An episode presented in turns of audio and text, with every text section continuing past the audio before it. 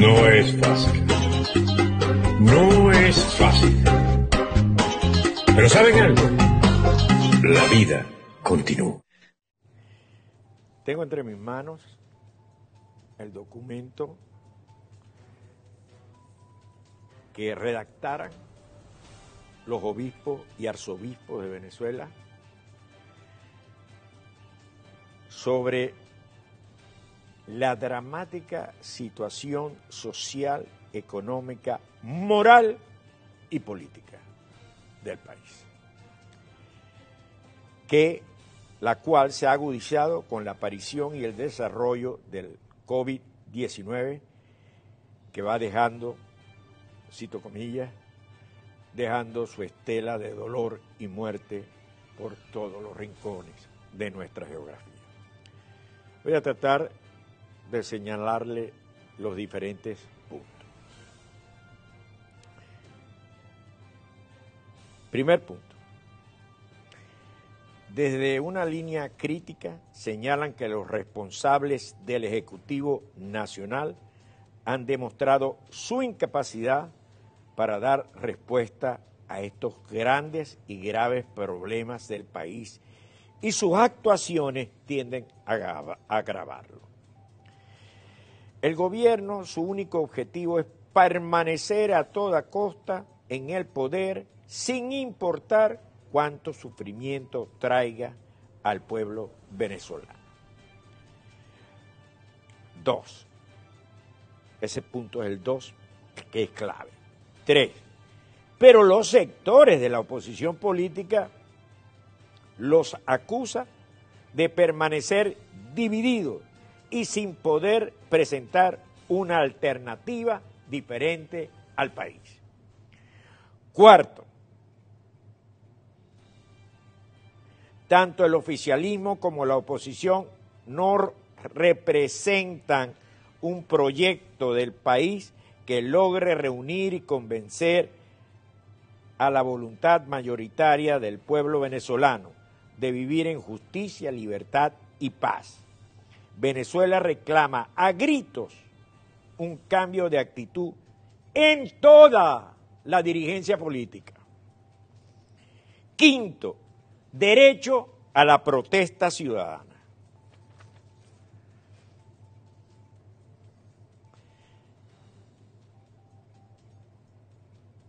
Hoy, palabras más, palabras menos, señalan, el pueblo, el pueblo no, venga la dirigencia a decir que la organiza, ni de gobierno ni de oposición. El pueblo ejerce hoy por doquier, de modo casi espontáneo y con una organización local, su derecho constitucional a la protesta pacífica. Sexto, reacción de las autoridades. Señalan los obispos que reciben como respuesta de las autoridades la censura informativa, la represión de los organismos policiales y militares y la persecución política por la vía judicial, cuestión que rechazan por ser actuaciones contrarias a los principios democráticos y al derecho que tiene el pueblo de expresarse libremente.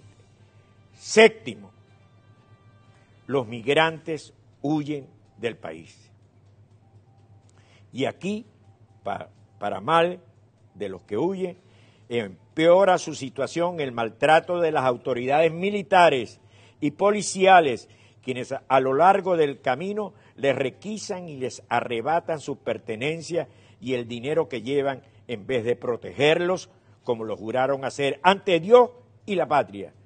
Los vejan y los consideran como ciudadanos de segunda clase estas son realidades que claman al cielo. Octavo, los derechos humanos. Dice que los informes se quedaron cortos. Se han quedado cortos para describir la situación de los derechos humanos en el país.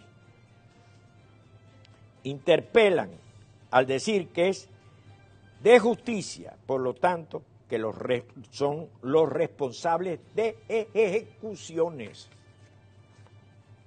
extrajudiciales, desapariciones forzosas, detenciones arbitrarias y torturas Es decir, todos los males, todos los males concentrados que han tenido las dictaduras de América Latina. Repito, ejecuciones extrajudiciales, deciden y sentencian y matan. Desapariciones forzosas, luego no se sabe más, se desconoce. Detenciones arbitrarias, sin fundamento legal, eso es lo que significa. Y torturas, es un régimen que además tortura. Nueve, la llamada ley antibloqueado, aprobada por la ilegítima Asamblea Nacional es una expresión más de la voluntad del gobierno de conducir a nuestro país por caminos distintos a la legalidad y así dilapidar los recursos nacionales que son de todos con el agravante que ahora pretenden hacerse de forma oculta y totalmente discrecional. Diez, con referencia a las elecciones, señalan inmoral hacer elecciones en este momento de pandemia, pero tampoco vale abstenerse. ¿Qué quiere decir la Iglesia con esto? No basta la simple abstención para poner en evidencia la ilegitimidad del proceso y alcanzar el cambio político tan deseado. Por tal motivo, las diversas organizaciones civiles, las universidades, los gremios, las academias, los empresarios y los trabajadores, las comunidades de los pueblos originarios y los jóvenes deben hacer esfuerzos en conjunto para restablecer los derechos democráticos de la nación. Llaman a acompañar las protestas pacíficas y cívicas de las comunidades populares y empobrecidas. Porque, eh, ¿qué es lo que está diciendo la iglesia? El brote de las protestas populares no nació por un partido político, no puede ser manipulado por la dictadura. ¿Qué deben hacer el resto de los ciudadanos? Acompañar a aquellos que tuvieron la iniciativa. Señores, este es el documento.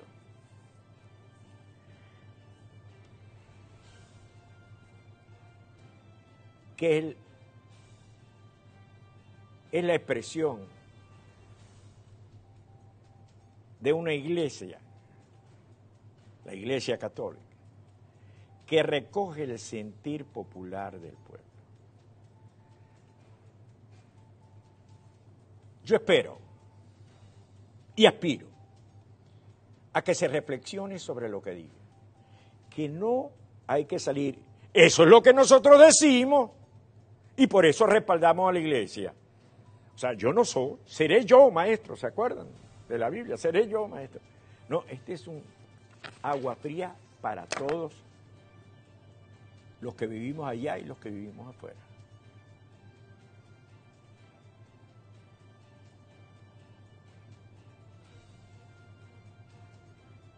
¿Qué pide la iglesia? Respaldar al humilde pueblo venezolano que protesta. Protesta porque no puede comer. Protesta porque no puede vivir. Esta mañana un reporte que le daba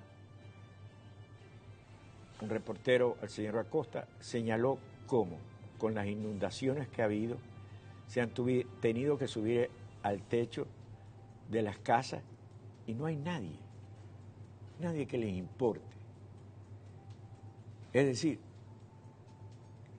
los migrantes los paran las autoridades para robarlos y los desprecian.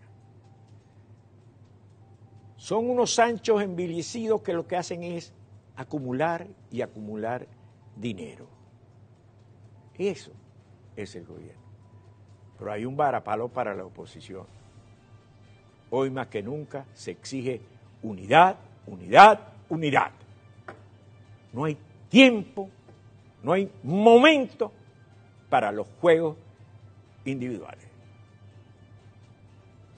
y para la figura sacrosanta. Eso no existe. La política, el político tiene que ser útil. Si no es útil, no sirve. No es fácil. No es fácil. Pero ¿saben algo? La vida continúa.